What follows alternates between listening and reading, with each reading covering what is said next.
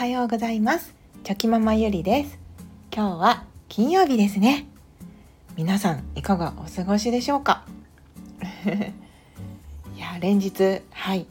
もう本当に寒くなってきていますのでもう凍えるようにはい。身を縮めているとですね肩こりがひどくなってきてですねはい。すごく困っている今日この頃です。はい。では早速うん今日のテーマなんですけれども、えーと、と AI がこう人間を超える日が思っていたよりも早く来るんだなというテーマでお話ししたいと思います。私はそんなに、はい、頭がいい方ではないのでこう小難しいテーマで話す話そうと話せないので テーマはなんか、はい、壮大ですがもっともっと噛み砕いてですね私なりにお話できたらいいなと思います。いやー AI の発達って本当にすごいですよね。うん。私はですね最近うんちょっとまあいろんなところから情報収集をしてるんですけれども、まあ、その中で、まあ、AI が人間の人間の知能を超えるのは本当にあと数年先で起こることなんだよということをですね知りましてえー、本当にって びっくりしました。でその今でもね AI が私たちの代わりにやってくれていることってたくさんありますよね。本当にその頭を使うようなことはもう完全に AI がやってくれるのでやってくれていることもありますしこれからますますそういったことが増えていくと思います。というか増えていくというふうに、はい、その私が見た情報でも、はい、言われていました。そしてまあうん、それがこう起こってくるとですねこう極論なんですけれども人間は本当にその勉強しなくてもいいみたいな、まあ、そういうところまで考えられるみたいでですね、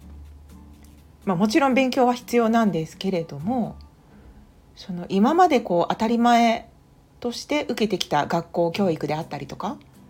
みんなが同じものを学んで同じことができるようになるみたいなことが通用しなくなる時代がいつかは来るかもしれないみたいなことが考えられるということですよね。うーん子を持つ親としてですねそれじゃあ一体子どもたちに何を教えていけばいいのかこうただ単に勉強しなさいっていうことだけが正解ではないんだなっていうことがですね分かってきてですね、まあ、今までだったらこうねちゃんとしっかり勉強してはい大学に行って就職してみたいなこうすれば人生ってこうなんとか生きていけるんだよみたいなことが例えがあったわけですけれどももう本当にこれからはこう AI の存在によってですねこれからなれる職業とかうんもう変わってきますし今までがこれは絶対大丈夫だと思われてきたことがそうじゃなくなっていくんだなっていうことを思うといやーって思いますよね。うんまあでもその中で頭を使うようなことはやっぱり AI ができてもですねあの体を使うこと、まあ、実動的なことはやっぱり AI はできないので、まあ、そういったことがまたこう改めて大事っていうことが分かってくるんだろうなと思います。うん、実際、はい、そういうふうにも、はい、言われていました。うんなので何て言うんですかねこれからはその子どもたちに何ができるだろうって考えた時にですねもちろんこう今すぐにそういった時代が来るかと言われたらそうではないと思います。まあ、徐々に徐々に少しずつそうやって変化していくことだと思うんですけれどもだからそうなる可能性があるということを踏まえてですね、まあ、親としてこう今のそのまあもちろん勉強はしなければいけないと思いますし、まあ、そういった今の価値観を一緒に彼らと一緒にそういった姿勢でいることはいてですね。それと同時に、まあ、いつでも舵を切り直すことができるような柔軟性を持つことと、まあ、情報収集というか、うん、そういったことをしていかなければいけないんだなということを感じました。いやね今そのうちの息子はですねまあ、プログラミングとかが好きで、はい、そういったことを学ぼうとしてるんですけれども、まあ、こういったこともですね将来職業にしようと思った時にもしかしてその人間が考えるよりも AI の方がなんかすごいことすごいものを作り出したりとかするんじゃないかなと思うとなんかその仕事っていうのはあまり必要なくなることもあるのかなって思ったりじゃあ今できることって他に何かあるのかなと思ってみたりですね。まあ実動的なことはまだまだ AI はできないことなので、まあ、そういったことに絡むようなことを今から種まきをしていけばいいのかなと思ったりですね本当にこういろんな可能性があるので、まあ、やっぱりやっぱり手探りでうん、その時その時思うことをやっていくしかないんだなというふうにも感じます。うん私の、まあ、仕事はまあ美容師なので、まあ、AI が髪をカットするってことはできないとは思うんですけれどもそれもどうなっていくんでしょうね。まあそんなこともなんかふと思ったりもしました。いやーなんかねなんかいろいろこういったテーマってまだまだその深く掘り下げていくといろんなところに枝分かれしていっていろんなところで一つずつ掘り下げて考えることってできるのでまあ尽きないですよね。うん、他の方の意見とか考えとかもやっぱり聞いてみたいなって思ったりするんですけれども、まあ、結局その今まで自分たちが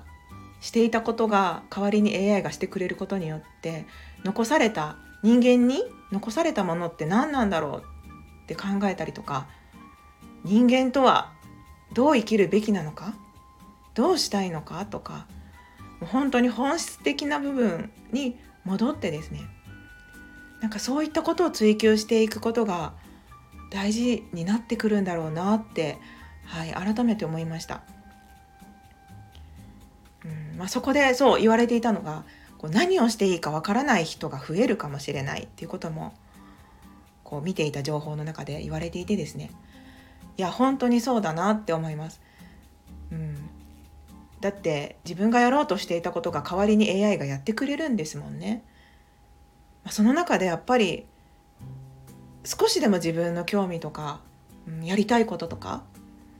まあ、そういったことをですね追求していくとか見つけていくっていうことって